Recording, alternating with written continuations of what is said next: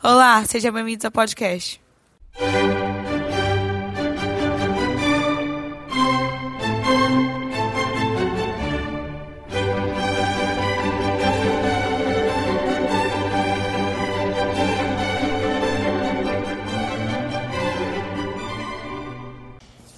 Estamos aqui com um profissional na área de odontologia, Tereza Cristina, com 30 anos de formado e hoje trabalha no Hospital da Criança do município de São Luís. O mercado de trabalho supriu suas expectativas em questão de vaga e emprego? Olha, no meu caso, sim, tanto na parte pública como na privada. Embora a odontologia seja uma área que os concursos são muito limitados em número de vagas e poucos concursos que aparecem. E o retorno financeiro foi como você esperava? Foi assim, porque como eu não fui, criei expectativa, eu deixei acontecer, então eu, graças a Deus, eu tive sorte. As coisas aconteceram para mim deu certo. Você indicaria essa profissão para outras pessoas?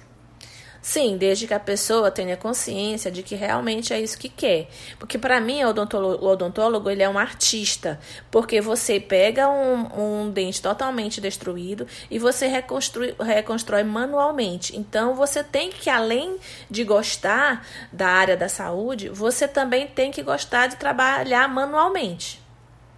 Você tinha outra opção além de odontologia?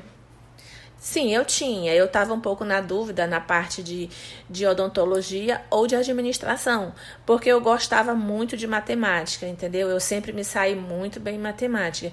Então eu fiquei um pouco indecisa entre odontologia e administração. O que fez você escolher esse curso?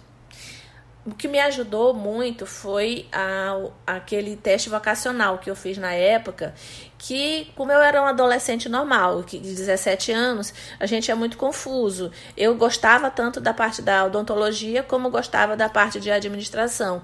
Então, para fazer uma que eu tivesse uma decisão certa, eu apelei para o teste vocacional e me ajudou bastante.